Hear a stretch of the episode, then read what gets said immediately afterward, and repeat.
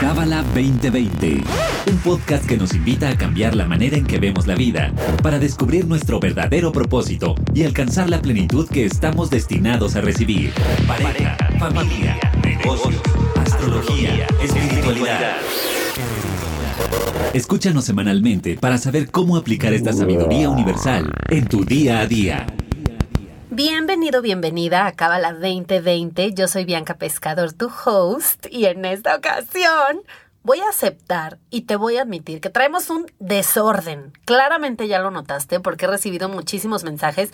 Muchísimas gracias de verdad porque uno, uno cree que ya lo sabe, que está contribuyendo, ¿no? Como que con, con este granito de arena, pero cuando lo dejas de aportar y la gente dice, hey, ¿qué pasó con ese granito? Sí, sí hacía la diferencia, ¿eh?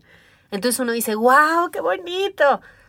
Claramente, como te digo, ya, si no lo has notado, me aculpa, o sea, a lo mejor ni, ni te habías dado cuenta y yo aquí, este, flagelándome, pero hubo algunos cambios en el centro, en el organigrama, Miriam, querida y adorada, que es la persona que me ayuda a mí a coordinar a los maestros del centro para las entrevistas, pues no, no se ha podido, no, no se ha podido. Eh, no tengo más información. Esa es la información disponible hasta el momento. Entre el cobicho y los cambios y las clases y, y el nuevo Cabala 1 y en fin, ha habido eh, movimientos y creo que de mi parte también fue un soltar, ¿no? Bueno, vamos a ver si, ahora sí que si quieren y si no quieren, pues yo tampoco quiero, o sea, pero creo que estas herramientas que nos aportan tanto, vale el esfuerzo cuidarlas. Ahora bien, ¿qué vamos a hacer durante, así, me voy a lucir de relajienta? Y lo que vamos a hacer es que tú y yo, yo ya lo tomé, pero ahora lo voy a retomar contigo. Es un curso que tomé en el 2018 que se llama Economía Espiritual y fue con David Varela. David que has escuchado en muchos episodios. Me da mucha risa porque David es el director del centro, o sea, es el director pues administrativo, ¿no? Y siempre lo quiero presentar así y nunca me deja porque dice que él es maestro antes que ser director y estoy de acuerdo, pero mi ego quiere que diga que es director porque siento que es como hashtag importante. Pero bueno, David dio este taller hace cuatro años, hace casi cuatro años, en mayo del 2018, pero la información que da no ha perdido vigencia. De verdad, escuché las clases y dije, es que aplica perfecto. O sea, no importa que sea 2022. Entonces, si te parece bien, voy a compartir contigo esas cuatro clases para que sea como si hubieras tomado el curso de economía espiritual, que la verdad, ¿a quién no le hace falta? Yo no sé a ti, pero a mí me subieron la renta 15%. Estaba traumada. O sea, para empezar dije, ¿es esto legal? Y pues sí, parece que sí es legal. Y de todas maneras, bueno, o sea, claramente la puerta está muy grande, ¿no? Si no me parece me puedo ir, pero elijo quedarme porque me gusta mucho la zona donde vivo. Pero creo que sigue aplicando. O sea, no, no conozco a alguien que diga, no, yo ese tema ya solucionadísimo. O sea, como que de verdad creo que siempre es algo que podemos mejorar y encontrar las razones correctas para hacerlo me parece también muy mágico. Así que sin más preámbulo, démosle la bienvenida a David Varela en este curso Economía Espiritual. Me despido de ti, te mando un beso, eh, gracias por todos los mensajes. Y a ver, ya por último, un call to action, una llamada a la acción muy sencilla que me haría muy feliz sería que yo aquí de comploteadora, si estás escuchando este episodio y extrañabas que no haya episodios con los maestros, te pido un gigante favor y es que mandes a Instagram, bueno, mandes por Instagram, por mensaje directo, un DM. Puede ser a David Varela, puede ser a David Heimblum, puede ser a Raquel Itik, a David Itik, a, ahora sí que al maestro de tu preferencia, a Mijael Ordóñez, a todos, si quieres, al mismo mensaje, dale copy-paste de lo que este podcast te aporta. Yo presiento que lo saben, pero a lo mejor no lo saben. Estoy pensando que a lo mejor no lo saben. Entonces, si me quieres ayudar a que vean que este ratito, estos 30, 40 minutos que les robamos a la semana, sí te nutren, sí hacen una diferencia en tu mundo espiritual, que se refleja en tu mundo físico, ayúdame a hacerlo. Soy súper comploteador esto, pero es en súper buena vibra, solo es porque quiero que vean el impacto. Y bueno, pero la clase está increíble, o sea, las cuatro clases van a estar increíbles, vas a aprender muchísimo, así que vamos a disfrutar este episodio de Economía Espiritual. Un beso, bye. So, bienvenidos, bienvenidos al curso de Economía Espiritual. Estoy muy emocionado porque además de la Kabbalah, esto es uno de los temas que me apasiona mucho. Así que vamos a hablar de muchas cosas del 1%, en esta clase específicamente, y después ya nos vamos a lanzar al 99%. Pero quiero darle la bienvenida. Están conectados otros centros de Kabbalah en Latinoamérica con nosotros. Hay muchas personas estudiando. Está a través de la, plata, de la plataforma de aprendizaje en línea que estamos lanzando. Hoy es la primera vez que vamos a hacer esto. Están conectados en vivo con nosotros. Personas de Caracas, Venezuela, personas de Panamá, de Bogotá, de Mérida y también de Paraguay. Y está increíble y poco a poco la idea es desde aquí poder llevar más sabiduría, más conciencia. También están conectadas personas en línea desde la página web del Centro de Kabbalah de México. Así que es más grande que lo que tenemos aquí ahorita mismo. Eh, y el curso, este curso se llama Economía Espiritual. Muchas personas dicen, ah, va a hablar de dinero, cómo hacer dinero. Sí, vamos a hablar un poquito acerca de dinero y de, y de prosperidad y de un poquito de eso, pero en verdad, en verdad, en verdad, vamos a hablar de ¿Qué es la economía? ¿Qué está pasando? Porque la economía es un sistema, yo lo veo como un sistema del cual todos somos dependientes de alguna manera, ¿verdad? Todos dependemos de la economía, no tenemos que ser, no tenemos que ser económicos, macroeconómicos o microeconómicos para saber, economistas, para saber que nos afecta obviamente y es algo que está pendiente ¿no? Y hay diferentes tendencias económicas, hay personas que piensan que debería ser de esta manera, otros piensan que debería ser de otra manera, ¿no? Está el capitalismo, está el comunismo, está el socialismo, están todos los ismos. Y hoy voy a hablar básicamente, y me voy a basar, yo sé que estamos en México, pero me voy a basar mucho en estadísticas que están pasando de la economía de los Estados Unidos. Uno, porque, bueno, les voy a aceptar, estoy más familiarizado con eso y creo que también es una de las economías más importantes del mundo, de la cual el resto del mundo también está afectada, pero creo que también muchas de las cosas que están pasando ahí también están pasando en nuestros países de alguna manera, ¿no? Obviamente también hay mucha corrupción, hay muchas cosas que tenemos que cambiar, pero me voy a enfocar básicamente en eso y qué es lo que está pasando. Ok, so este curso vamos a tener cuatro clases, ok, vamos a tener cuatro clases en este curso. La primera clase vamos a hablar del sistema económico actual. Básicamente, el sistema económico lo que a mí me gusta llamarle el 1%. ¿Ok? El 1%, que es algo, les voy a hacer una confesión mía personal. Cuando yo, este, cuando yo, muchas veces son cosas tan sencillas que nos agobian, ¿no? Vamos a tener trabajo, eh, tengo que pagar la tarjeta de crédito, eh, tengo que pagar la deuda de mi casa, tengo que... Tenemos una dependencia, es casi como una esclavitud yo empecé a dar cuenta que en verdad, o sea, hoy en día es una esclavitud muy fuerte la que vivimos porque vivimos esclavos a, este, a esta conciencia de tener físicamente para estar bien.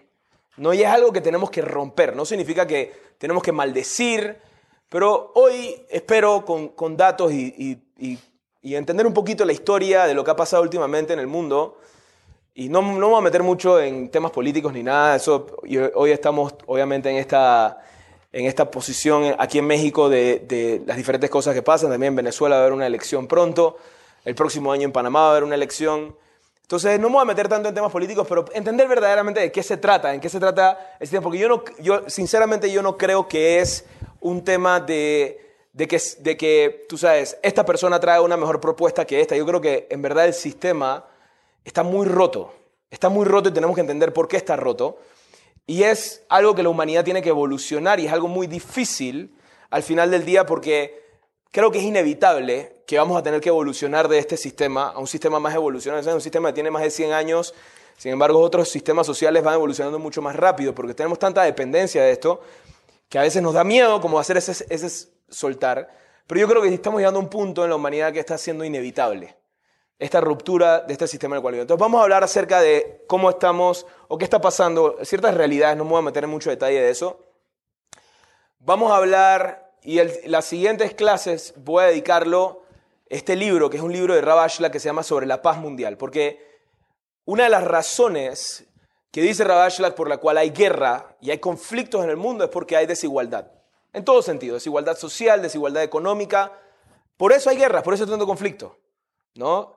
Y tú sabes, inclusive va a sonar, al principio cuando lo empezamos a leer, va a sonar un poquito comunista, pero no se trata, después nos vamos a dar cuenta que no se trata de eso, no se trata acerca de, tú sabes, regalar todo y darle todo, porque también eso crea un problema de pan de la vergüenza. Pero vamos a entender, basado en este libro, qué dice Rabashlag, es el futuro, hacia dónde tenemos que ir, que es algo que me parece impresionante, y les, les voy a ser honestos, no he encontrado una respuesta allá afuera de algo tan práctico tan efectivo que podemos aplicar en nuestras vidas para poder lograrlo. Y por último, voy a hablar, en la última clase, vamos a hablar entonces, en la tercera clase, el estilo de vida de la generación final, que es qué es lo que debemos aspirar como sociedad, como seres humanos, como individuos, ¿no? Y la última clase es cómo empezar a aplicar esto, porque obviamente una cosa que siempre nos preguntamos es que sí, está muy lindo esto del Mesías, ¿no? y está muy linda esta burbuja espiritual de la que estás viviendo, David, pero tengo que pagar mis deudas hoy y tengo que vivir esto y tengo que, entonces, tengo que lidiar con la escuela de mis hijos y cómo hago para empezar a vivir esta realidad o empezar a adaptar estos conceptos a mi vida actual, cómo lo empiezo a vivir ahora. Entonces, con la ayuda de Dios y los cabalistas, que esta, este, esta, este, vaya, les quiero hacer una confesión, tengo muchos años de tener el deseo de compartir esto y, eh, y ni siquiera estaba planeado este seminario el currículum de este año de dar, esta, de dar este seminario, pero por temas del 1% tuvimos que cancelar un curso de Cábala 3, que ahora sí lo vamos a repetir, y se me acercaron a mí la coordinadora de clases y me dijo, hey, tienes cuatro semanas para un seminario, ¿qué te gustaría? Y lo primero que se me vino a la cabeza es economía espiritual. Ni siquiera lo pensé, economía espiritual, ni, no había pensado ni el título ni nada, así que vamos a, vamos a estudiar, ¿ok? ¿Están listos? ¿Sí? ¿Están emocionados? Sí. ¿Sí? Ok. So, ¿Qué pasó? Estos son los libros que vamos a estudiar. ¿Qué es la economía? Y esta definición la, escribí, la busqué en Wikipedia, ¿no? en Google. Dice, ciencia que estudia los recursos, la creación de riqueza, subrayé creación de riqueza. Todos queremos ser ricos, ¿no? ¿Están de acuerdo? Y la producción y distribución de consumo de bienes y servicios para satisfacer las necesidades humanas. También subrayé necesidades humanas y también subrayé ciencia. Porque muchas veces nosotros pensamos que la espiritualidad de la Kabbalah no es una ciencia. La Kabbalah es una ciencia. Es una ciencia. ¿Cómo es una ciencia? ¿No? ¿Cuál es la diferencia entre religión y ciencia? ¿En qué se basa la religión? En, fe, en dogma, ¿verdad? En creencias, una serie de creencias que tenemos. Y la ciencia no, la ciencia es práctica, ¿no? Tangible. Hey, demuéstrame que esto es así. Entonces, muchas cosas, obviamente, como por ejemplo, existe un Dios, no se puede demostrar científicamente que existe un Dios, aunque ya Dice que algunos hablan de la partícula de Dios, etcétera, etcétera, y la física cuántica se ha metido en, temas ya eh, eh, tocando la espiritualidad, tocando la conciencia, esos temas un poco más místicos. Sin embargo, ¿qué es la Kabbalah? La Kabbalah es una sabiduría, que es una sabiduría. Y esto es algo, tenemos que empezar que no se trata de creer en algo, como lo estudiamos en el curso 1, no se trata acerca de una nueva creencia. Y una de las cosas que más me gusta de este cabalista Rabashlag es que agarra, inclusive la vez pasada estaba leyendo un artículo de Ravashla que estaba hablando acerca de la evolución de Darwin.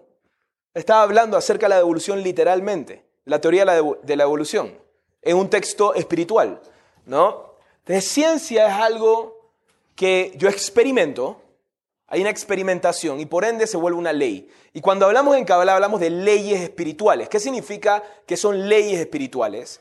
No son teorías espirituales, o no son conceptos espirituales, o no es filosofía. Todos los cabalistas experimentaron una y otra y otra y otra y otra vez estos métodos en su vida y por ende concluyeron que son leyes espirituales. La diferencia, la parte difícil de esto, es que en la ciencia, y hay, hay una ciencia que ni siquiera es comprobable, por ejemplo, la física teórica, saben que hay una física práctica y una física teórica. ¿No? La física teórica no, no es comprobable, ¿verdad? Porque lidia con niveles subatómicos que no son visibles al ojo o no hay herramientas para poder. Entonces simplemente son modelos matemáticos de cómo creen que puede funcionar el mundo, ¿no? Pero sigue siendo física, sigue siendo parte de la ciencia. So, la ciencia también está como tirando para un lado un poquito más etéreo. Y nosotros, La Kabbalah lo que, lo que verdaderamente nos dice, y la parte difícil, es que no es comprobable en sentido que yo les agarro, por ejemplo, este control remoto, no lo voy a tirar porque se va a dañar y ahí sí no voy a poder pasar la, la presentación, pero si yo lo suelto, todos vamos a experimentar aquí la ley de la gravedad y todos vamos a concluir que sí existe la ley de la gravedad. ¿verdad? Y podemos medir exactamente la velocidad y el impacto con el cual va a pegar el control remoto basado en su peso y su masa a la Tierra. Sin embargo, cuando hablamos de espiritualidad, esa transformación, ese cambio, esa experimentación es interna. Y es muy difícil externalizarla a otros. yo creo que para mí es lo más complicado. Cuando tengo un estudiante enfrente, tratar de, de, tú sabes, de enseñarle lo que está dentro de mí es muy difícil. Y estoy seguro que para ustedes también, ¿no? Cuando empezaron a estudiar Cábala 1, salieron de la clase, trataron de explicar esto y no pudieron. ¿Por qué no pudieron? Porque es algo que ocurre, pero no es algo que ocurre externamente, es algo que ocurre internamente. Pero sigue siendo una ciencia en el sentido de que se basa en sabiduría, se basa en saber y por ende se basa en experimentación. Son teorías, cuando, y cada uno individualmente, ¿no? cuando recibimos esta información es una teoría. En el sentido de que es algo que me dijeron. No sé si lo creo, no sé si lo...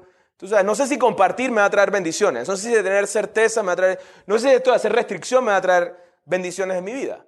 Hasta que no lo llevo a cabo, hasta que no utilizo la herramienta y no tengo un efecto, y a veces también tenemos que saber que no lo estamos haciendo exactamente como debería ser y por ende probablemente nos equivocamos y es un proceso también de aprendizaje de lograrlo, hacer ese experimento interno pero una vez que lo domino y una vez que lo hago, voy a obtener un resultado. Y voy a tener más luz en mi vida. Y voy a tener una transformación interna más grande en mi vida. Entonces sí es una ciencia, más que una religión. ¿Me siguen? Es una ciencia. Entonces la economía también es una ciencia. Y lo primero que habla aquí es la creación de riqueza. vamos a hablar un poquito de la riqueza en el mundo, históricamente. So, las personas ricas en el mundo, piensen miles de años atrás, ¿qué tenían? ¿Qué tenían las personas ricas en el mundo? Tierra. No, estoy hablando de la gente bien rica. ¿Verdad? La gente bien rica, los emperadores, el, el, faraón, ¿verdad? Los reyes, ¿de qué eran dueños? De tierra. ¿Sabes? Algo, estoy viendo la serie en Netflix The Crown. Está muy interesante, muy linda, me, me, gusta muchísimo, es muy buena serie. Al principio me da medio perecita la, realeza inglesa, pero en verdad es impresionante entender cómo funciona todo eso. Y algo curioso, me metí a investigar en YouTube, dicen, la reina y la realeza inglesa es dueño de Inglaterra. O sea, son dueños de Inglaterra, son dueños de ese pedazo, de esa isla, y el gobierno le tiene que pagar una renta todos los años a la realeza por usar su país. ¿No? Imagínense, es algo interesante, ¿no? Para saber. So, los reyes, eso, eran dueños de tierra y obviamente, básicamente la gente que vivía en esa tierra eran sus sirvientes. Y todo el mundo trabajaba para el rey, o todo el mundo trabajaba para el emperador, o todo el mundo trabajaba y tenía un poder ingreso. Entonces, la primera riqueza, vamos a decir, desde el inicio de la vida social hasta vamos a decir, el siglo XIII por ahí, que vamos a ver qué cambia. No significa que la gente que, no tenía, la gente que tenía tierra empezó a ser pobre, pero evolucionó la riqueza. So, en ese momento era tierra, era tener tierra. ¿Qué pasó en el siglo XIII y más adelante el siglo XIV, el siglo XV? Empezó la navegación, el comercio, Marco Polo, Cristóbal Colón, y ya no era tan necesario tener tierra. ¿Están de acuerdo? Ya no es tan necesario tener tierra. ¿Qué, tenía Cristóbal Colón? ¿Qué tenía eh, Marco Polo? ¿Comercio de qué? Especies, productos, algunos traficaban esclavos, otros traficaban especies, oro, ¿verdad? Aquí vinieron los españoles, se llevaron el oro para España. Entonces no tenía que ser dueño de América, tenía que venir, agarrar el oro y llevármelo para España. ¿Me explico? Entonces, la riqueza se transformó a recursos, tener los recursos, tener dominio de los recursos. ¿Ok? Eventualmente, en el siglo XIX cambió de vuelta la riqueza. obviamente la gente que tenía tierra no es que se quedó pobre porque era de los recursos, también tenían, también tenían dinero los que tenían tierra, ¿están de acuerdo? Pero evolucionó. Ya no era tampoco La gente que empezaba a tener recursos, recursos y dominio de los recursos, los comerciantes que sabían comerciar mejor los productos, empezaron también a volverse muy poderosos. En el siglo XIX evolucionó de vuelta. Y en el siglo XVIII evolucionó de vuelta. ¿Qué, sucedió en el siglo XIX más que nada? ¿Qué sucedió en el siglo XIX? ¿Qué pasó?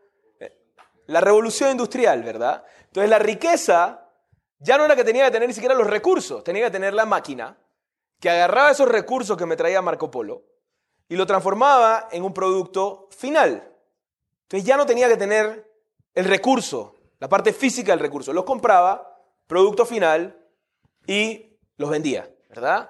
Y tenemos familias como los Rockefeller, tenemos familias muy grandes en Estados Unidos y en el mundo que tenían control, los grandes industriales del mundo, ¿verdad? Estados Unidos se hizo muy poderoso en ese momento. Inclusive aquí en México también tenemos mucha industria y es algo que ha movido. Pero hoy en día, ¿cuál es la riqueza hoy en día?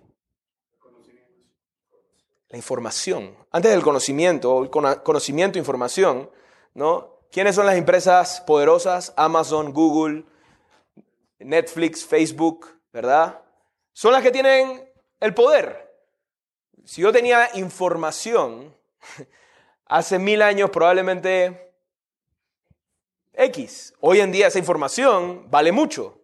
¿no? Se hizo todo un tema súper grande a principios de este año que Facebook utilizaba la información de la gente y Mark Zuckerberg tuvo que ir al Congreso y tuvo que dar una explicación de cómo está usando. O sea, la información obviamente es poder. ¿no? La información es poder y tener información, tener datos, tener información es poder. So, hay una tendencia, si se dan de cuenta, de tierra a recursos, a tecnología, de industria, a información. ¿Qué está pasando con la riqueza? ¿Algo pueden ver? ¿Qué está pasando? Está evolucionando, pero está... Se está achicando, se está desmaterializando. La riqueza se está desmaterializando. Y eso es uno de los conceptos más poderosos, porque ¿qué es lo más desmaterial que existe? El ser, podemos llamarlo de otra manera, el alma, la luz. ¿Se acuerdan cuando estudiamos en Kabbalah 1? El 1% del 99%, ¿qué es el 99%? Lo no físico, ¿qué es el 1%? Lo físico. Eso está pasando algo curioso. La gente que está conectando más con el 99% se están volviendo más ricos. ¿Me siguen? ¿Qué significa esto? ¿Cuál es el potencial al final del día de cada uno de nosotros y por eso es que se llama economía espiritual. No, sí les voy a hablar acerca de la situación que está pasando ahorita mismo, pero tenemos que reinventar nuestro sistema de riqueza.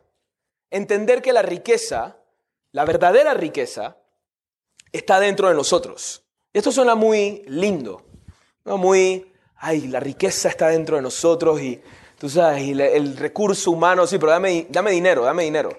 ¿Me explico? dame dinero. Y se los voy a poner muy práctico. No se trata nada más de lo bueno que somos por dentro.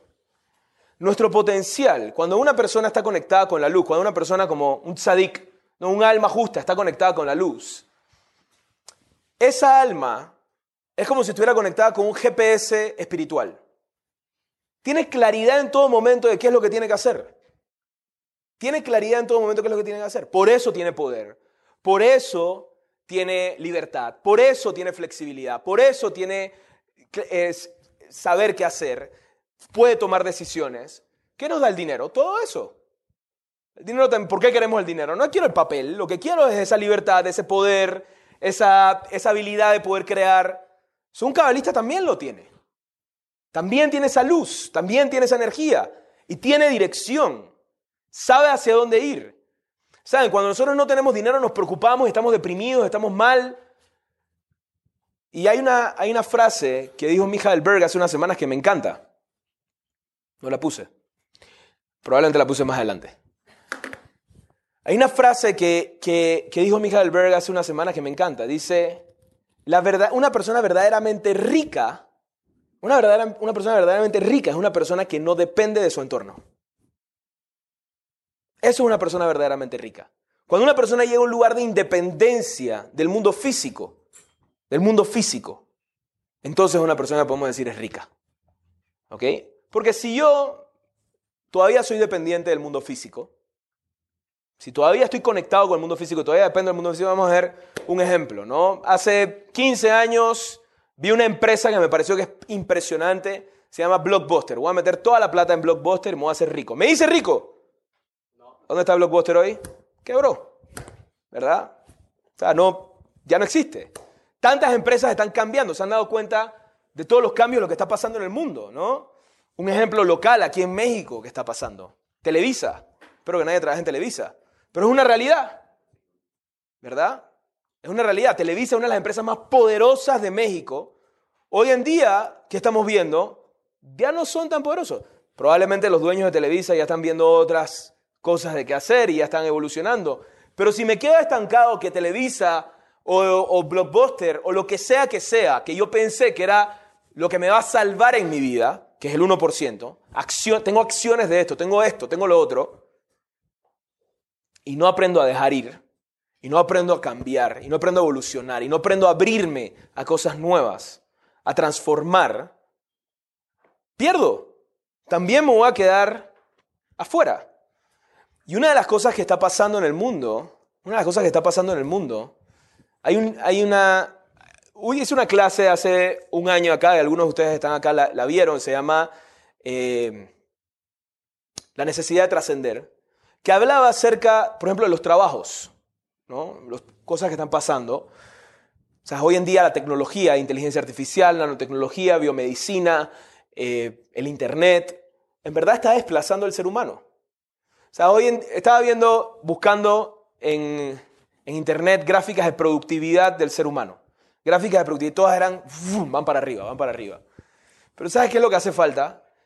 Que sí, ¿cómo se mide la productividad? La cantidad de, de output que una empresa tiene o un país tiene versus la cantidad de personas que están generando eso. Eso significa que menos personas están generando más. ¿Qué significa que son más productivas? ¿Pero por qué son más productivas? Porque tienen tecnología.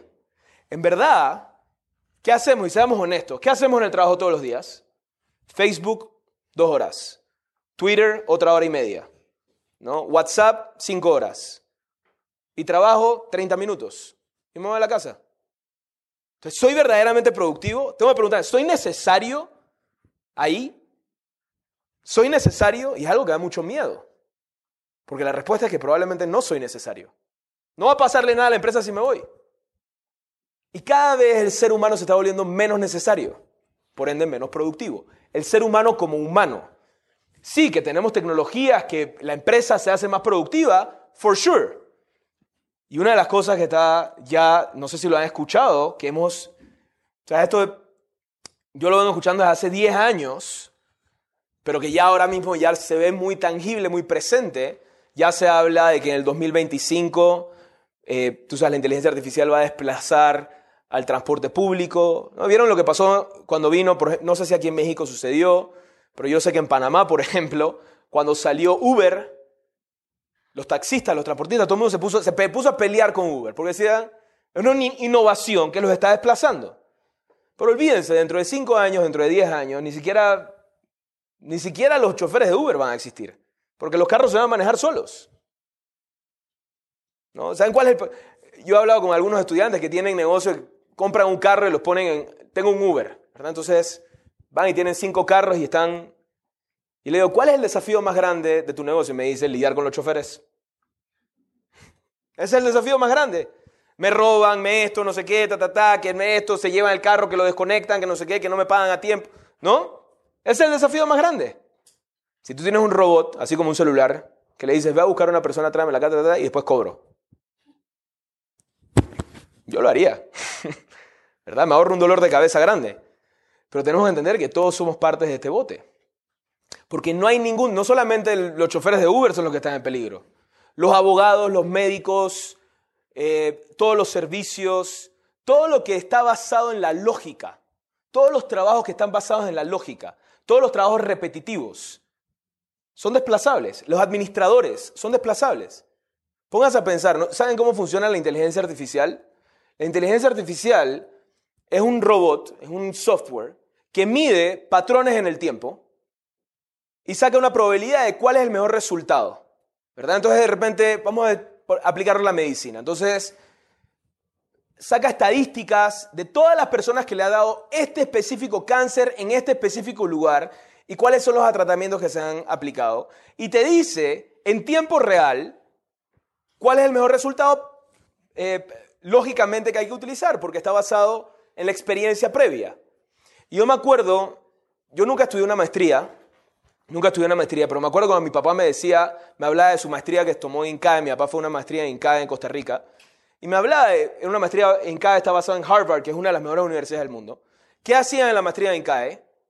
Ponían casos de empresas que les habían pasado ciertas situaciones para revisarlas. Entonces de ahí las personas que tomaban la maestría tenían cierta experiencia o conocían de cierta experiencia para tomar mejores decisiones en su entorno. Pero si tienes un robot que en tiempo real está haciendo eso, ¿necesito la maestría de Harvard? No, necesito el robot. ¿Me siguen?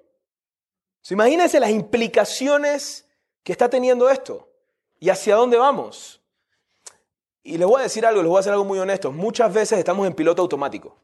No, en piloto automático, yo, yo voy a trabajar todas las mañanas y voy a trabajar, no sé qué, ta, ta, ta, y recibo mi cheque, y ta, ta, ta, y pa, pa, pa, y eso no va a pasar, y eso no va a pasar, y de repente el día, ¡boom!, pasa. ¿Y qué hago con mi vida? So, tenemos, la idea de esta clase no es asustarlos, la idea de esta clase es abrirles la mente porque sí tenemos un rol como seres humanos acá. No es que somos useless, tenemos un rol. Y vinimos a ver cuál es ese rol.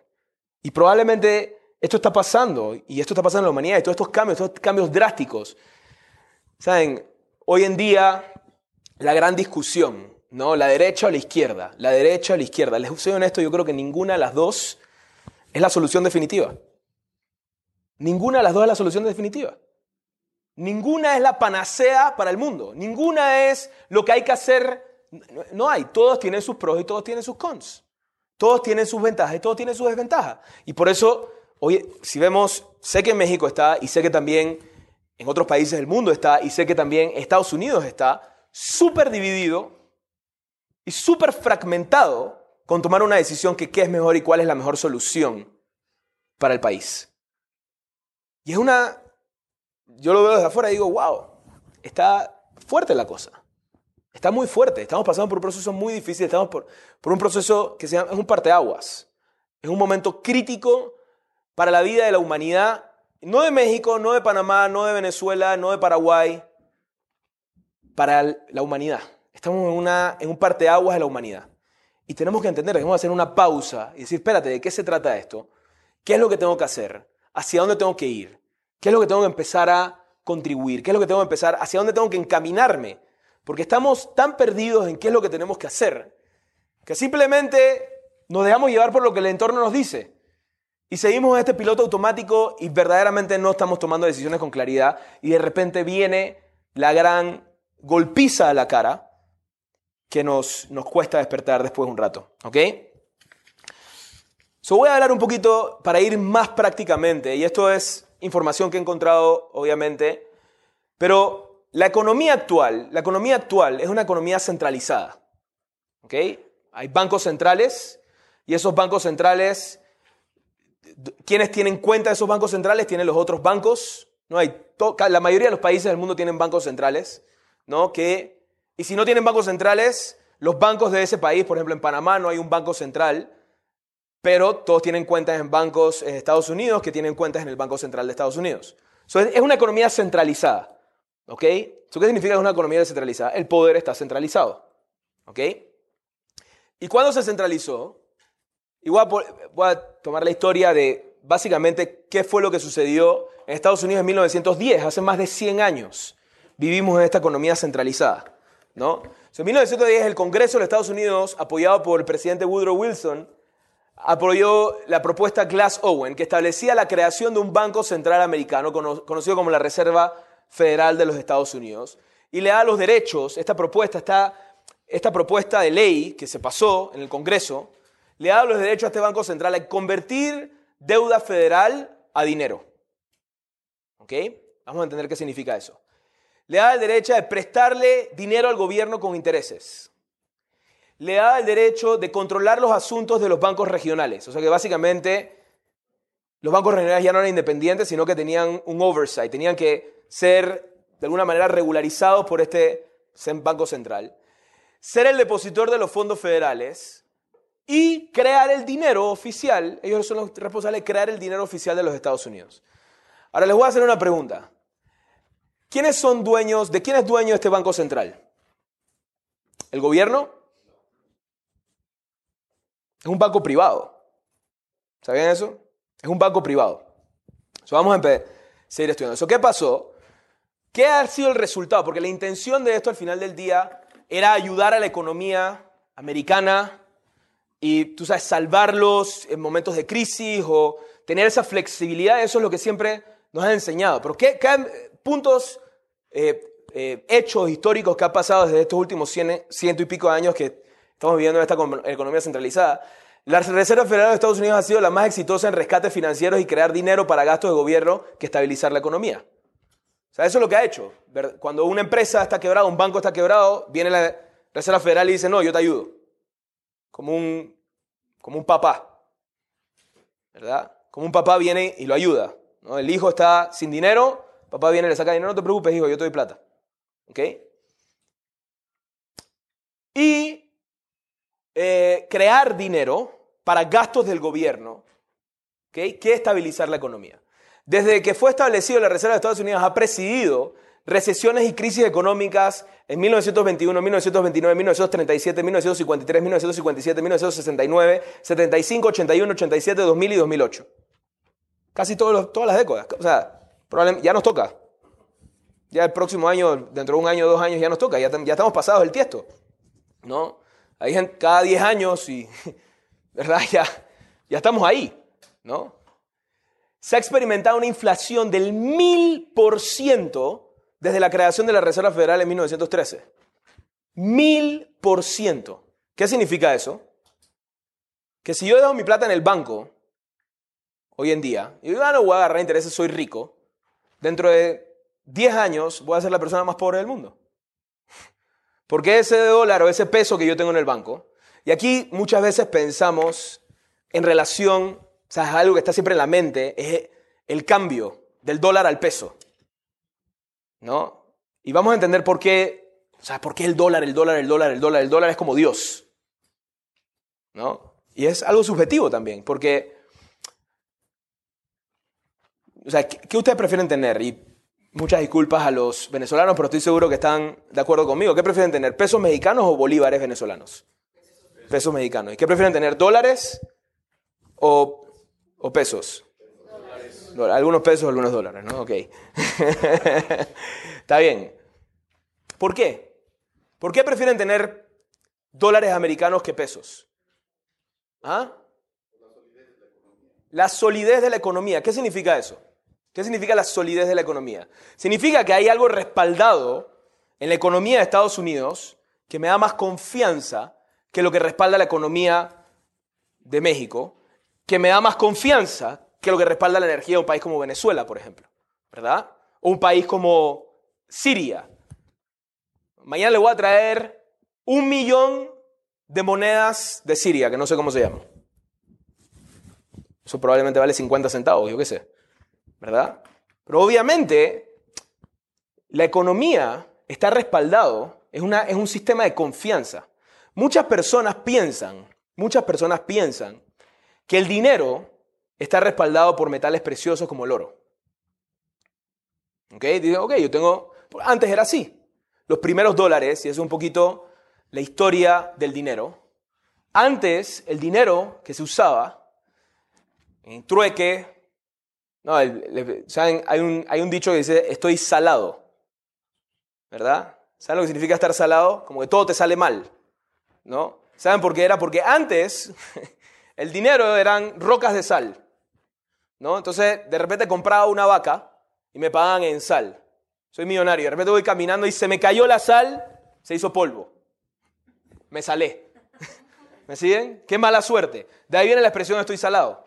Entonces, antes la economía se basaba en algo que era era muy fácil de, de tener, ¿no? Había al principio eran rocas, después plumas de gallinas, ¿no? ¿No? Cacao, etc. ¿No? Eso era la economía. Eventualmente se empezaron a dar cuenta que era muy fácil ser rico. ¿verdad? Quiero ser rico y lo que se está, lo que se, lo que se está transaccionando son plumas de gallina, entonces voy a empezar a criar gallinas. Y si tengo muchas gallinas, voy a tener muchas plumas, voy a poder comprar muchas cosas. Entonces, obviamente, cuando, hay fácil, cuando es fácil producir algo, no sostiene su valor. ¿Me siguen? Porque la ley de oferta y demanda, hay mucha oferta, ¿qué significa? Que hay mucha producción de algo. La misma demanda, cuando hay, esto es economía 101, cuando hay mucha oferta y poca demanda, el precio cae. Cuando hay mucha demanda y poca oferta, el precio se sube. Entonces dijeron, ¿sabes qué? No usemos plumas de ganso, ¿verdad? Porque la pluma de ganso la conseguimos en la esquina. No usemos tulipanes o usemos sal. Usemos algo que es más difícil de conseguir. ¿Qué es más difícil de conseguir? El oro. El oro es súper difícil de conseguir. Es más, el oro es casi indestructible. Entonces ahí es donde los metales preciosos, el oro, empezaron a agarrar valor. ¿Me siguen? ¿Por qué? Porque era minar oro, tienes que meter una mina. ¿Han visto cómo en, en África sacan oro y sacan diamantes? Súper complicado, ¿están de acuerdo? Súper complicado. Entonces era un recurso limitado que al final del día le daba valor a la gente. La gente que tenía mucho oro era la gente que tenía mucha riqueza, ¿no? Tenía mucho, mucho, mucha, mucha plata, mucho dinero, ¿no? Inclusive la, la palabra plata viene de la plata, que se usaba antes como las monedas.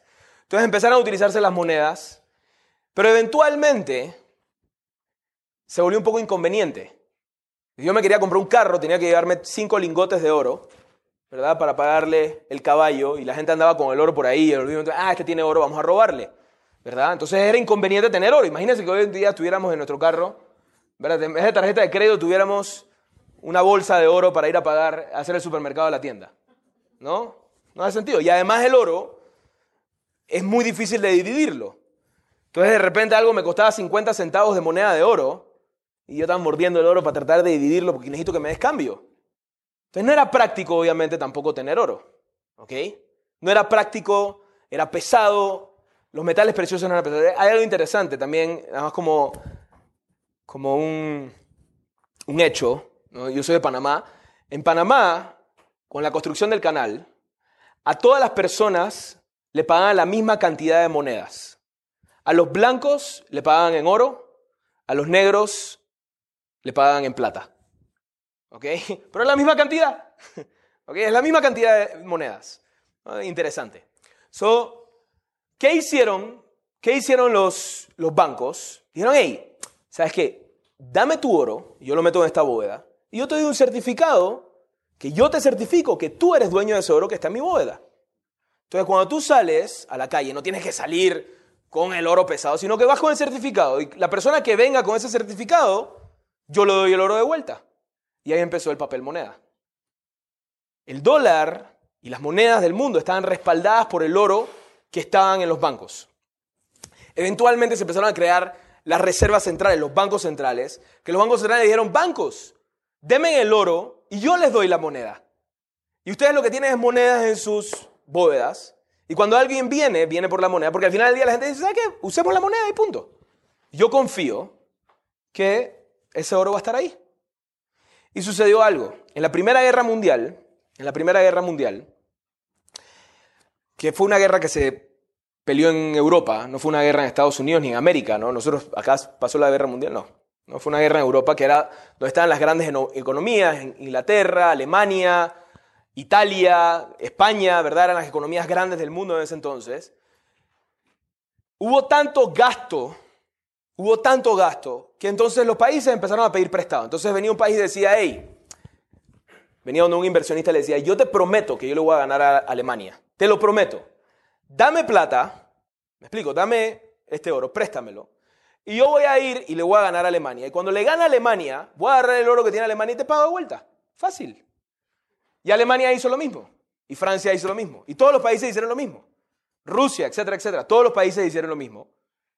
Y todos los países quedaron hiperendeudados. Y al final del día nadie podía pagar nada. Entonces, ¿qué se hizo? Se imprimieron muchos billetes, pero ya llegó un punto que no podía estar respaldado por el oro. Si la gente iba todo el mundo a sacar su dinero del banco, no había oro suficiente para darle a la gente con todos los billetes que había en la economía circulando. ¿Ok? La Segunda Guerra Mundial todavía peor. Pero Estados Unidos estaba acá solito y no tenía ni un problema de lo que estaba pasando ahí al lado. Los Estados Unidos se metieron al finalcito de la Segunda Guerra Mundial y ahí es donde agarran tanto poder. Porque el dólar todavía es la única moneda en el mundo que en ese entonces todavía queda respaldada por oro. Entonces se acordó de que todas las monedas del mundo iban a ser respaldadas por el dólar y por ende todos los bancos centrales en vez de tener oro tenían que tener dólares, ¿no? Y el dólar estaba respaldado por oro, así que indirectamente todas las monedas del mundo todavía siguen siendo respaldadas por oro. ¿Ok?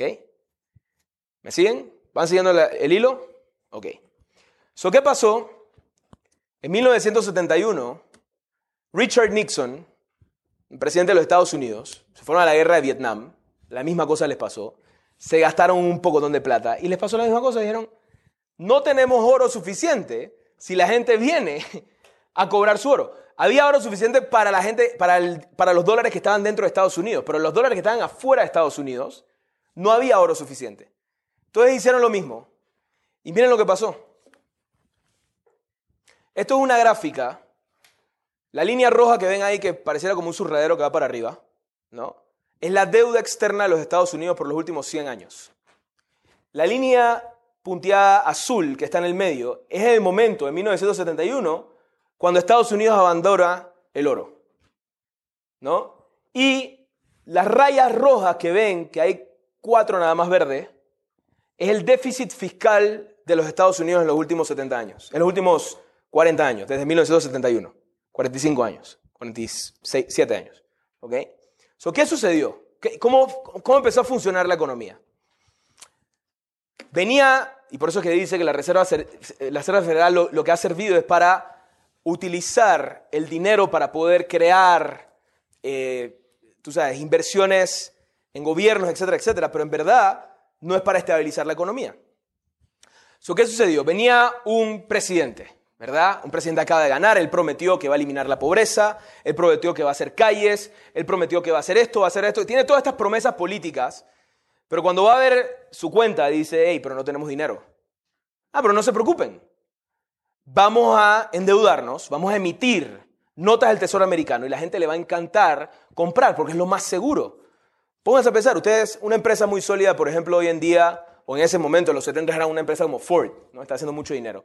Pero ¿en qué confías más? ¿Confías que Ford te va a repagar o confías que Estados Unidos te va a repagar? Obviamente confías que Estados Unidos te va a repagar, ¿no? Entonces, es más seguro poner mi plata en el gobierno de los Estados Unidos, ¿ok? Que ponerla en Ford.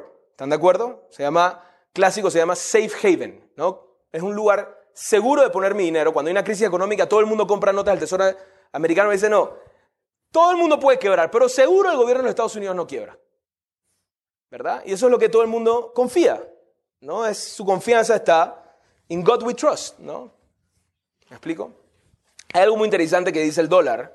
Si tienen algún dólar, lo lean. Dice, This note is legal tender for all debts public and private. ¿Qué significa? Esto es tenencia por todas las deudas públicas y privadas. Básicamente, lo que les está diciendo eso es que las monedas ya no están respaldadas por oro, están respaldadas por deuda.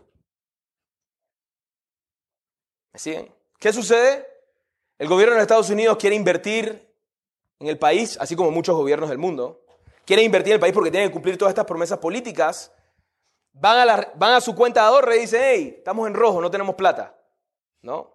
Pero espérate, vamos a ir al banco y vamos a emitir una nota del tesoro para que la gente invierta. Entonces la gente invierte en la nota del tesoro y entonces ya puedo hacer más la economía. Pero al final del camino tengo que repagar esa deuda. Pero ¿qué pasa? El siguiente presidente promete más todavía, ¿verdad? Porque si no se queda atrás del, del pasado. Y así sucesivamente, y eh, básicamente, de un nivel práctico para que lo entendamos, es como si de repente hay una pareja de casados, ¿verdad? Y el hombre trabaja y la mujer se queda en la casa cuidando a los niños.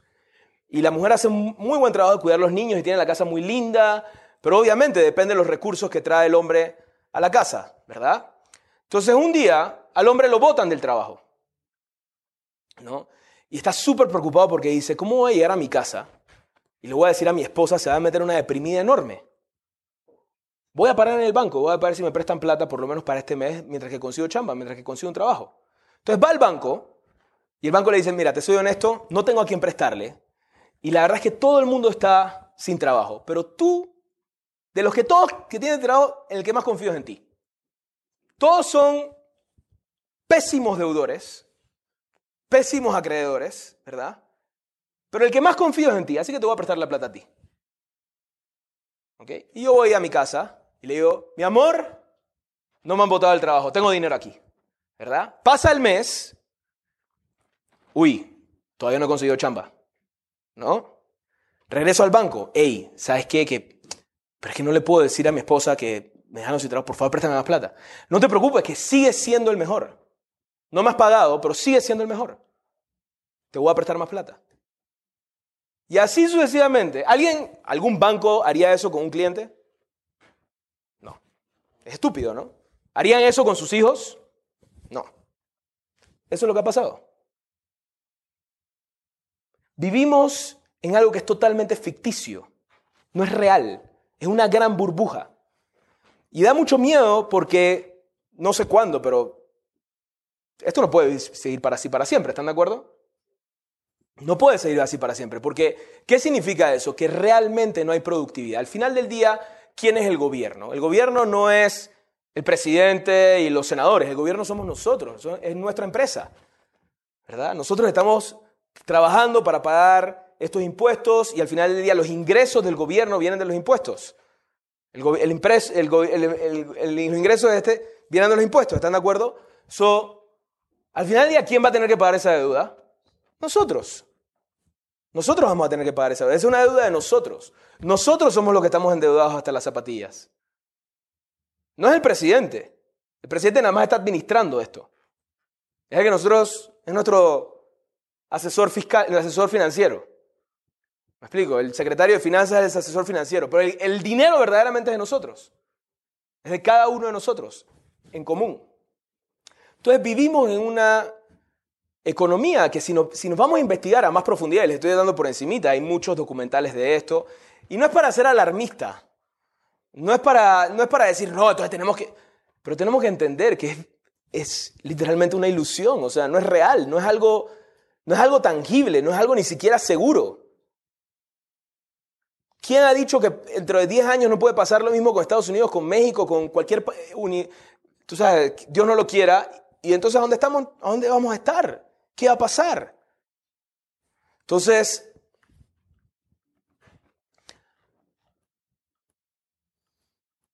¿no? Entonces tienen, repasando las monedas, las primeras monedas no sostenían valor y no son prácticas. La segundo tipo de monedas sostienen el valor porque son limitadas, pero no son prácticas tampoco, porque no era práctico llevar oro contigo. El papel moneda no sostiene valor porque se imprime, se imprime, se imprime, se imprime, es ilimitado. No, eh, siempre mi mamá me decía, ¿tú crees que la plata crece en los árboles? Sí, la plata crece en los árboles. Literalmente crece en los árboles. Eso es lo que pasa, es papel que está creciendo constantemente en los árboles y lo estamos imprimiendo, imprimiendo, imprimiendo, imprimiendo. Así que sí crecen los árboles. El tema es que no tengo suficiente, ¿verdad? Pero eso es literalmente lo que es. La economía está basada en un árbol que le crece plata. Y por eso hay una inflación del mil por ciento, porque cada vez hay más dinero y cada vez, y algo menos. Y obviamente, si vemos las inflaciones que ha pasado inclusive en México, en, tú sabes, en, Venezuela, en otros países, el resto del mundo, los argentinos son expertos en las inflaciones también, es una devaluación contra el dólar. Así que imagínense la devaluación que ha tenido, la inflación que ha tenido nuestras economías. Pero tienen que entender que no es la culpa de nadie. No es para decir la culpa la tiene este o la culpa la tiene otro, la culpa la tiene otro. Es sistema, es simplemente estamos viviendo un sistema roto. Es un sistema roto que no es sostenible y necesita una evolución, es como un carro viejo. Cuando tú usas un carro, eventualmente tienes que soltar el carro y comprarte un carro nuevo. No, no te vas a quedar con la carcacha que viviste desde hace 50 años. No te va a funcionar, te va a traer más problemas que bienestar, ¿están de acuerdo? Y la humanidad evoluciona, todo evoluciona. Lo que pasa es que soltar ese carro viejo, ay, no, así el carro con que he vivido 50 años me cuesta muchísimo. Entonces tenemos que aprender a soltar tenemos que aprender a soltar. ¿Qué significa eso? Y aquí es donde viene. La verdadera riqueza es la riqueza espiritual. La verdadera riqueza es la habilidad de estar por encima de la fisicalidad, de no depender de la fisicalidad. Esa es la verdadera riqueza. Y ahora más que nunca está pasando. Entonces, esto lo podemos empezar a aplicar a nuestra vida individual. ¿Cómo empieza a pasar en nuestra vida individual? Dejar de quejarme. Dejar de echarle la culpa al otro. Dejar de echarle la culpa a Dios, dejar de echarle la culpa al presidente, dejar de echarle la culpa al gobierno, dejar de echarle la culpa a quien sea y empezar a tomar responsabilidad. O sea, hoy en día es muy fácil echarle la culpa a todo el mundo. Pero ¿por qué? Satán hace lo que quiere. Échale la culpa a Peña Nieto, échale la culpa a Maduro, échale la culpa a no sé quién, échale. Y no estoy diciendo que son que están bien o que están mal o lo que sea, no, me, quiero meter en temas políticos. El punto es que tenemos que empezar a ser responsables. ¿Cómo soy responsable? ¿Qué tengo que hacer para ser responsable? ¿Cómo me salgo de esto? Y esto es una de las cosas más lindas que nos da la Kabbalah. Nos da responsabilidad, nos da independencia, ¿verdad? Nos da esa independencia, nos da el camino de hacia dónde tenemos que seguir, pero también es como tomarte la píldora azul en, en, The Matrix, ¿no? No hay vuelta atrás. Y uno empieza a estudiar Kabbalah y se afronta estas verdades y de repente uno dice, sí, pero la verdad es que es la situación ahora mismo no puedo hacer mi ticún, ahora mismo no puedo hacer esto, esto lo voy a poner para más después. Y de repente la cosa se va poniendo peor y se va poniendo peor y se va poniendo peor y se va poniendo peor hasta que llega un punto que digo, tengo, tengo que hacerlo porque tengo que hacerlo. ¿Me siguen? Entonces, el sistema económico que vamos a estudiar en esta clase se llama el sistema económico espiritual. Economía espiritual. ¿Cuál es el sistema que tenemos que utilizar de ahora en adelante en nuestras vidas? ¿Cuál es la economía que tenemos que empezar a utilizar en nuestras vidas? ¿Qué nos hace? Porque necesitamos un sistema. ¿Están de acuerdo? Necesitamos un sistema de arreglo social. Al final del día la economía también. Digo, es lo que tenemos ahora, ¿no? Es la, es, nuevamente, no estoy diciendo que, nadie, que fueron malas personas o que sí. No, es lo, esto también viene de la luz. Es lo que se reveló en la luz en ese momento. ¿Me explico? Pero al mismo tiempo también la Biblia, que se reveló hace 3200 años, dice que hay que matar a todos los amalequitas. Y si yo no evoluciono en mi conciencia para entender qué significa eso, voy a salir a matar a amalequitas. ¿De dónde vino eso? Del creador. ¿Me siguen? Vino del creador. Entonces tenemos que evolucionar, tenemos que crecer, tenemos que entender, tenemos que aprender a dejar ir. Y esto es algo, tiene que ser algo engranado en nosotros, tiene que ser nuestro, nuestra vida. Porque si el día de mañana es Starbucks y después no, ya no es Starbucks, ahora es una nueva cafetería, ahora es un robot que hace Starbucks, ahora es si yo estoy verdaderamente fluyendo, no estoy atado a nada y estoy verdaderamente conectado con ese GPS espiritual, y esa es la parte donde tenemos que tener certeza, voy a saber qué hacer. Si ustedes me dicen, ¿qué hago David? No tengo la menor idea. No tengo la menor idea, no sé lo que va a pasar. Lo que yo sí sé es que voy a seguir invirtiendo mi energía en crecer en mi GPS espiritual para que cuando venga el desafío, sé qué hacer. Porque hasta ahora me ha funcionado, los últimos 10 años que lo he hecho. ¿Me siguen? Y es un sistema económico diferente en mi vida. Cuando las personas hacen jebres, literalmente, una de las cosas que renunciamos es, renunciamos a esta vida económica que conocemos normalmente. Y es un proceso muy difícil, les voy a ser honesto, es un proceso muy difícil al cual nos lidiamos todos los días, pero es el trabajo espiritual y es nuestra conexión con la luz lo que nos permite sobrevivir a la situación, a estar por encima de la situación. Y después te das cuenta que es una gran ilusión. Empiezas a entender verdaderamente qué es la, la riqueza. Entonces, hoy en día existen las famosas criptomonedas y la gente dice, ah, esta es la solución, las criptomonedas. Puede ser, es otra solución del 1%. Digo, sostienen el valor, son muy prácticas, las puedo transferir, pero son muy volátiles muy volátiles. ¿Me siguen? Este es el mercado de criptomonedas en los últimos años. En el 2013 el total mercado valía 1.6 mil millones de dólares. ¿Ok? En diciembre valía 796 mil millones de dólares. Hoy vale 376 mil, o sea que diciembre de hoy perdió la mitad de su valor. Sí, probablemente en el próximo diciembre va a valer 2 mil trillones, qué sé yo. Pero no es algo estable. ¿Están de acuerdo? Y estamos, todavía estamos atrás.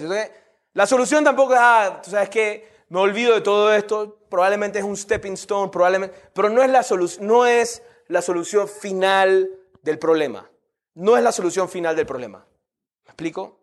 No es, tenemos que ir más allá. A mí me gusta un poco y la sigo y estudio, estoy estudiando esto porque me, me apasiona este tema y me parece que es una nueva alternativa, pero todavía no está en su, en su potencial. Pero hay algo que sí está en su potencial.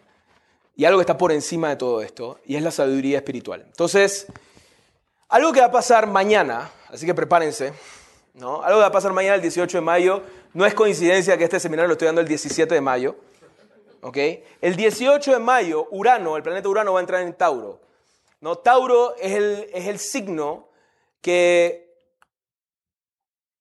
Mira lo que dice. Como ingresa en el signo que tiene que ver con el cuerpo, la tierra, la alimentación y los placeres, traerá una nueva manera de entender el valor de la tierra y las semillas, cambios en monedas mundiales, en la manera de comerciar y en el valor de los recursos. La última vez que Urano entró en Tauro fue hace 83 años, aproximadamente para el mismo tiempo de la Gran Depresión. Esa fue la última vez que Urano entró en Tauro. Mañana entra de vuelta. Hace 83 años no pasa esto. ¿Ok? Es un proceso lento, los tauros son lentos. Tú eres un toro, es lento. Pero de repente le sacas la, la bandera roja y ¿qué hace? Se vuelve loco. y arrasa. ¿Ok? No es que mañana ya se vino la crisis mundial del mundo, ya perdición total, no. Pero empieza a entrar esta energía. ¿Verdad? Empieza a entrar esta energía de cambio. Urano es revolución, cambio, transformación total en Tauro que tiene que ver en el sistema financiero. Entonces empieza una evolución del sistema financiero, empieza una evolución de lo que verdaderamente es valioso en nuestras vidas.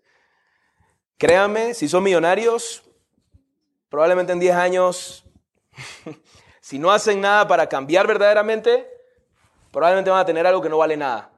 Así como le pasó a muchos países, ¿no? Muchos países le ha pasado eso, ¿no? Que de repente tenían algo, ¿no? aquí está conectado Caracas, ¿no? Venezuela, uno de los países más ricos de Latinoamérica. Uno de los países más ricos de Latinoamérica y hoy en día es uno de los países de más problemas que tienen. ¿no? es muy subjetivo la riqueza física, la riqueza material. Lo que sí es, y cuando hablamos de certeza, y esto es algo, o sea, muchas veces hablamos de certeza, hay que tener certeza, entonces dices, bueno, tengo que tener certeza que voy a ser millonario. ¿Verdad? Y no viene el, no viene el dinero. ¿no? Certeza no se trata acerca de certeza de que voy a ser millonario. Certeza es entender que todas las soluciones a mi vida, toda la claridad que yo necesito para lidiar con mi vida, para lidiar con cada desafío, con cada problema, está en el 99%. Lo tengo que empezar a manifestar, lo tengo que empezar a trabajar y conectarme hacia allá. Y estamos viendo que ya se nos está acabando el tiempo. ¿ok? Entonces, ¿cuáles son las realidades actuales? Cada vez hay más deuda a nivel eh, personal. Una estadística también muy poderosa, muy fuerte, es que, ayer hoy en día todo es millennials, millennials, millennials, millennials. Quiero decir, yo soy millennial. Los millennials nacieron desde el año 80 hasta el año 95, ¿ok? Y la gente piensa que ahora los niños de 18 años son los millennials. No, esos son la generación Z, Gen Z. ¿Ok? Y es, otra generación que tienen otras, es millennials en esteroides. ¿Ok? Están, es otro nivel. ¿Ok? Así que, pero una de las cosas que compara, cuál es la diferencia entre los millennials y Gen Z, es que los millennials invirtieron y gastaron su plata y se endeudaron hasta las zapatillas en su universidad, Estados Unidos sobre todo, gastaron mucha plata en la universidad para graduarse y probablemente vivir una realidad que nunca va a poder pagar esa deuda.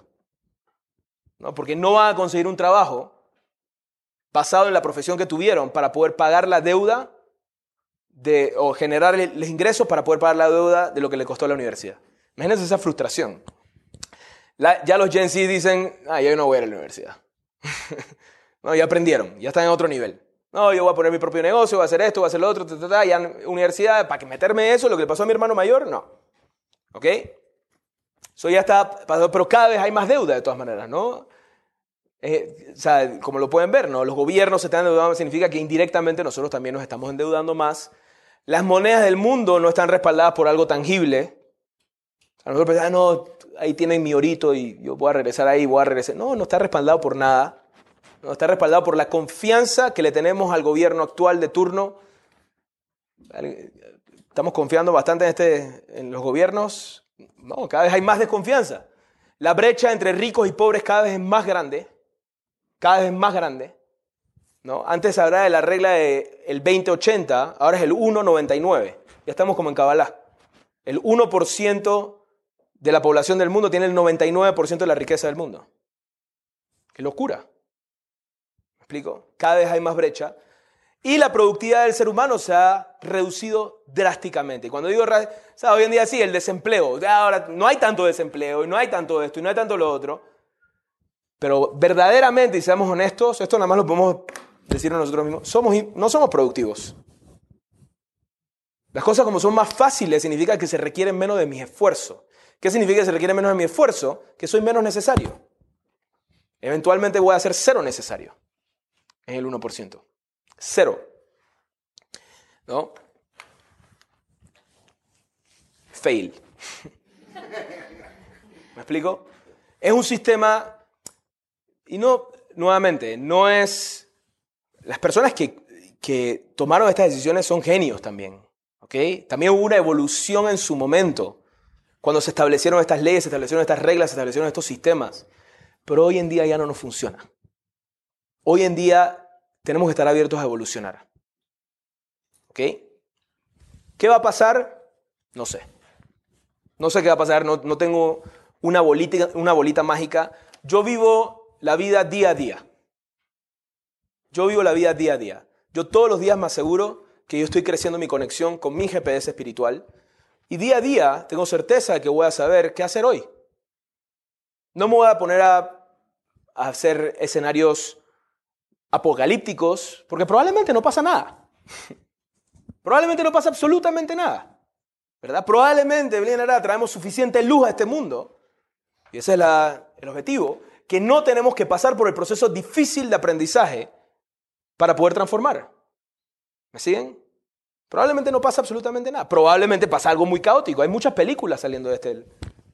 Muchos escenarios que pueden pasar, ¿verdad? So, ¿Qué va a pasar? Depende de cada uno de nosotros. Depende de las decisiones que tomamos. Rabashlak, en este libro, en el libro de la paz mundial que vamos a leer, la más le voy a leer una cosa. Me pareció algo súper interesante.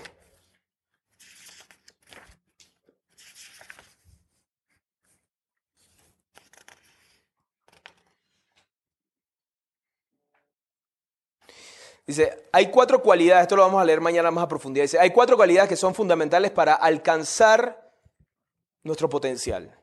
Y ellas son la misericordia, la verdad, la justicia y la paz. Las cualidades que todos los reformadores del mundo han usado siempre hasta estos días.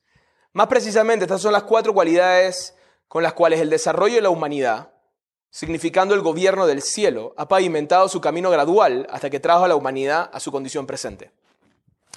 ¿Qué es el gobierno del cielo? El gobierno del cielo es la luz, ¿verdad? La luz, a través de estas cuatro cualidades, nos ha llevado a la evolución de la humanidad, porque estamos de acuerdo que hemos tenido una evolución, o sea, no, todavía no nos comemos a la gente, me explico, todavía tenemos mucho para crecer, pero estamos mejorcito que antes, ¿no?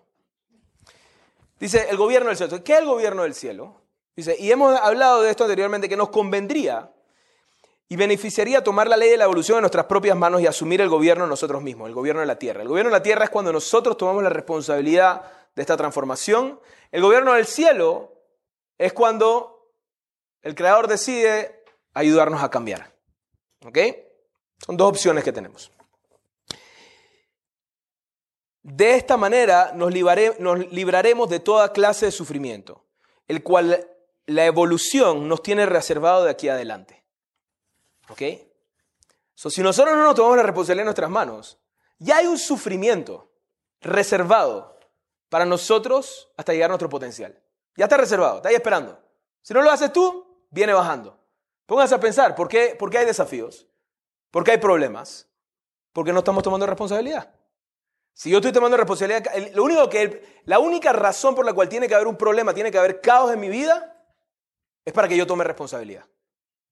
Esa es la única razón. Si yo estoy tomando responsabilidad, si yo estoy cambiando, si yo estoy evolucionando, si yo me estoy abriendo, si yo me estoy tomando la responsabilidad de lo que verdaderamente soy, que es un ser humano, porque si no, tú sabes, la única diferencia entre un ser humano y un animal es que el ser humano puede ser espiritual, el animal no.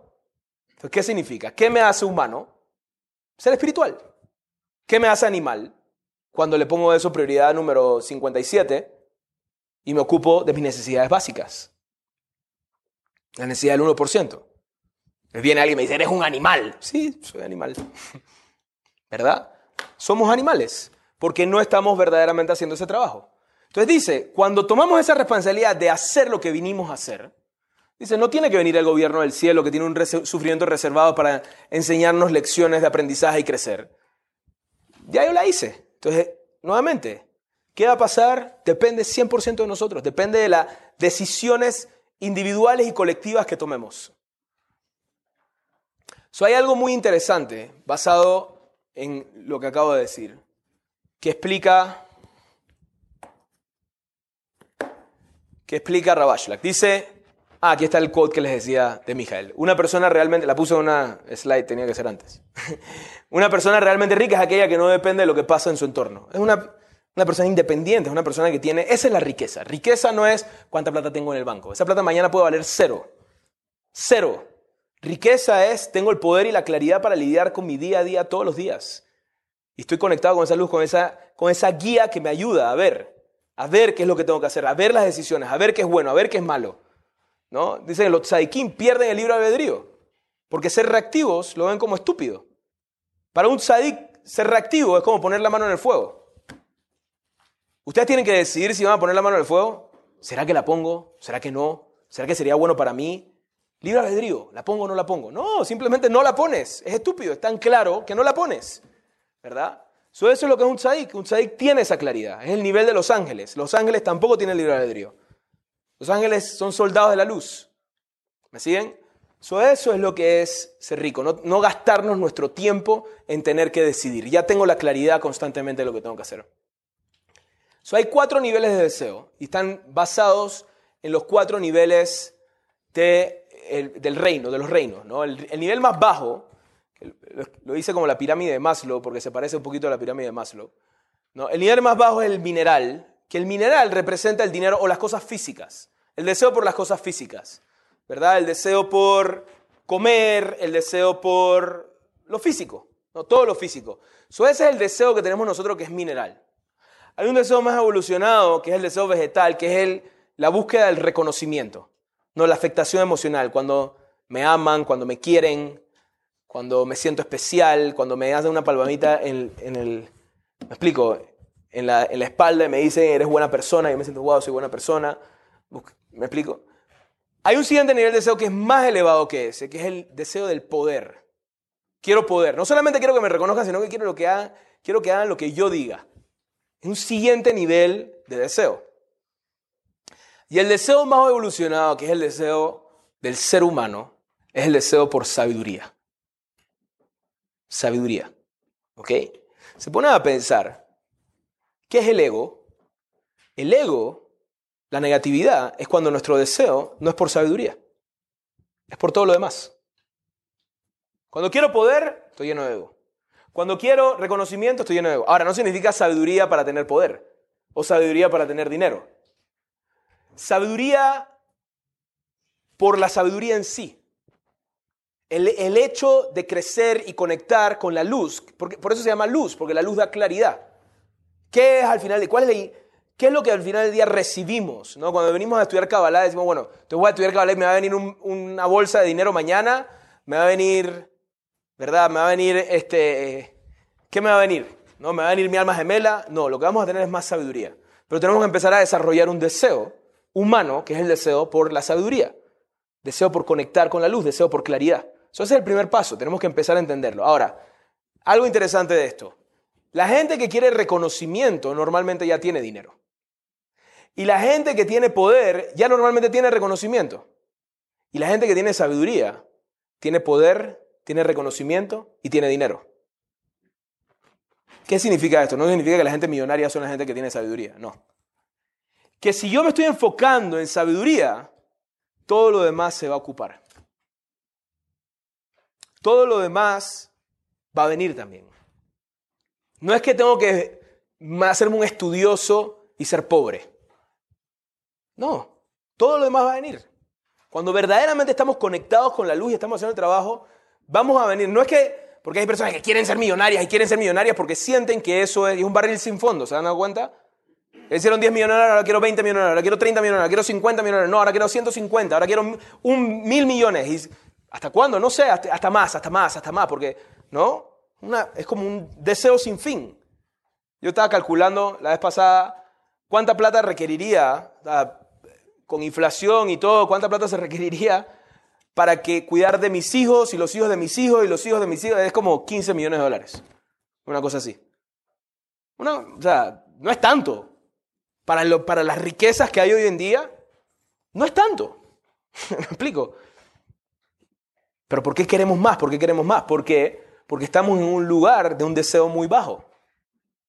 Estamos en un deseo muy bajo. Estamos conectando con el deseo de nosotros que es mineral. Imagínense, es el deseo más bajo. So, parte del proceso y parte del problema, ¿qué es lo que tenemos que evolucionar? ¿Qué es lo que verdaderamente somos? ¿Qué somos? Somos deseo. Es lo único que tenemos control.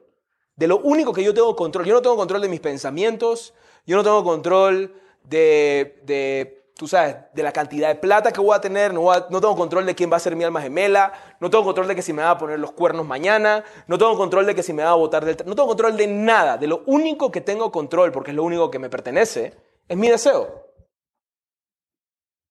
Tenemos, que empezar a afinar nuestro deseo. ¿Ok? Esa es la tarea. Y les voy a poner una tarea para aquellos que quieren tomarse esto verdaderamente.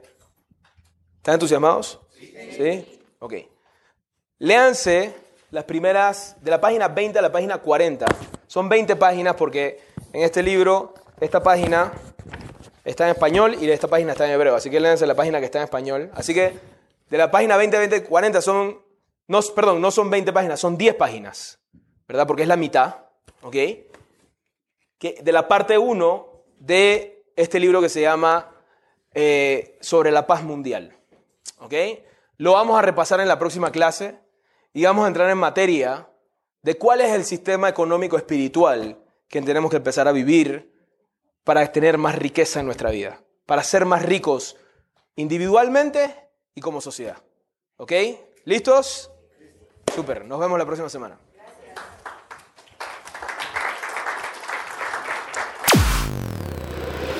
Este episodio fue traído a ti por el Centro de Cábala México. Síguenos en Instagram como Cábala MX. Visita cábala.com, elige el idioma de tu preferencia y entérate de todos nuestros eventos.